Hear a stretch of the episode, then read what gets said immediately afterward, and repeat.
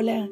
Soy la pastora Alicia Lotrijo y te doy la bienvenida a mi podcast donde vas a escuchar una palabra de Dios para cada día de la semana. Es el devocional de hoy. Es una manera de comenzar tu día lleno de la palabra de Dios y con, una, con un mensaje que sé que te va a edificar. Dios te bendiga. Aquí el devocional de hoy.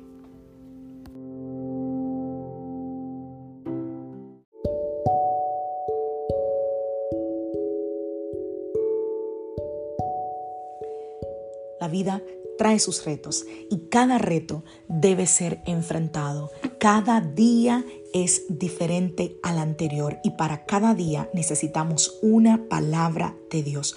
Por eso el devocional de hoy es una palabra para ti, para cada día, porque Dios quiere hablarte hoy y lo va a hacer a través de su palabra. Por eso escucha el devocional de hoy.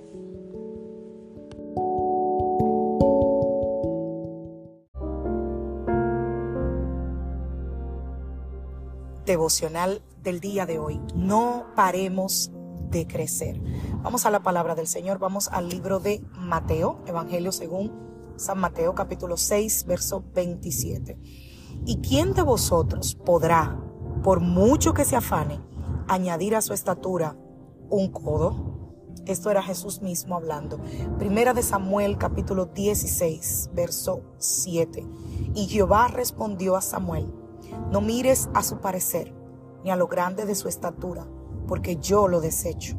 Porque Jehová no mira lo que el hombre ve, pues el hombre mira lo que está delante de sus ojos, pero Jehová mira el corazón.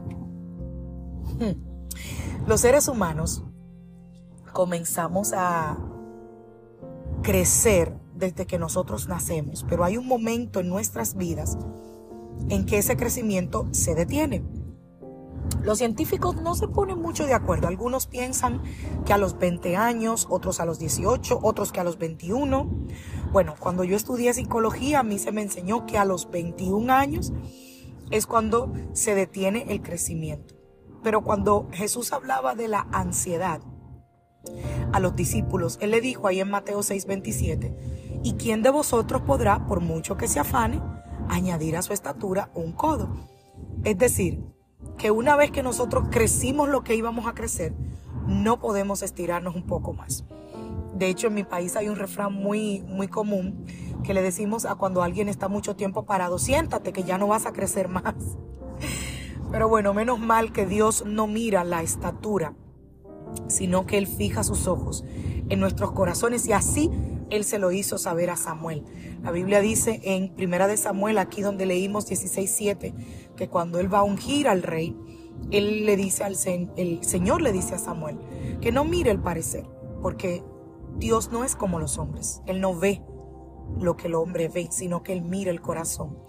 Sin embargo, hay un proceso de crecimiento que es necesario que se siga dando en cada hijo de Dios hasta que hasta que llegue lo perfecto. Y a ese proceso de crecimiento tú le puedes llamar transformación, madurez, capacidad de dar frutos, renovación de tu entendimiento, eh, caminar cristiano. Todos nosotros debemos seguir creciendo porque hay una estatura, hay una altura dada por Dios a la que nosotros debemos alcanzar. Y esa es la estatura de la plenitud de Cristo. Efesios 4:3. Pero no todos nos seguimos desarrollando. Lamentablemente hay algunos que se estancan, hay algunos que se pierden en el camino, que pierden ese deseo de crecimiento, esas ganas de seguir creciendo. Y a veces, por un estado eh, lamentable de conformismo, de desánimo, de, de falta de fe, y otras simplemente porque crecer en el Señor no es fácil. Porque crecer implica tomar la cruz cada día, porque crecer implica menguar, porque crecer implica seguir al maestro, porque crecer implica ir despojándonos de aquellas cosas que desagradan a Dios y a las que probablemente nosotros estábamos muy acostumbrados.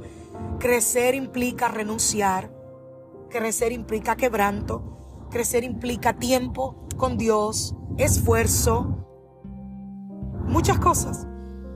Y una de las exhortaciones más comunes que vemos que el apóstol Pablo le hace a la iglesia era que tenía que crecer. Él los invitaba a crecer en la gracia, en el conocimiento, en el amor, en la fe, en la obra del Señor, en el modo de pensar. Y a los que debiendo crecer se habían estancado, sentado o conformado, el apóstol Pablo les llamaba niños en Cristo. Así que nuestro crecimiento o nuestra falta de crecimiento se hace evidente, amados y amadas del Señor, en nuestras vidas. Los que están más cerca de nosotros pueden ver y se pueden beneficiar incluso de nuestro crecimiento. ¿Por qué? Porque damos frutos. Estamos capacitados por el poder del Espíritu Santo para poder hacer frente a las situaciones que se nos presenten en la vida. Y Dios nos va dotando de sabiduría, de paciencia, de bondad, de esperanza, de amor. Porque no tenemos toda la paciencia que quisiéramos, ¿verdad que no? Pero vamos progresando, la vamos alcanzando. Nuestra fe tiene momentos de debilidad, pero en el camino nos vamos fortaleciendo.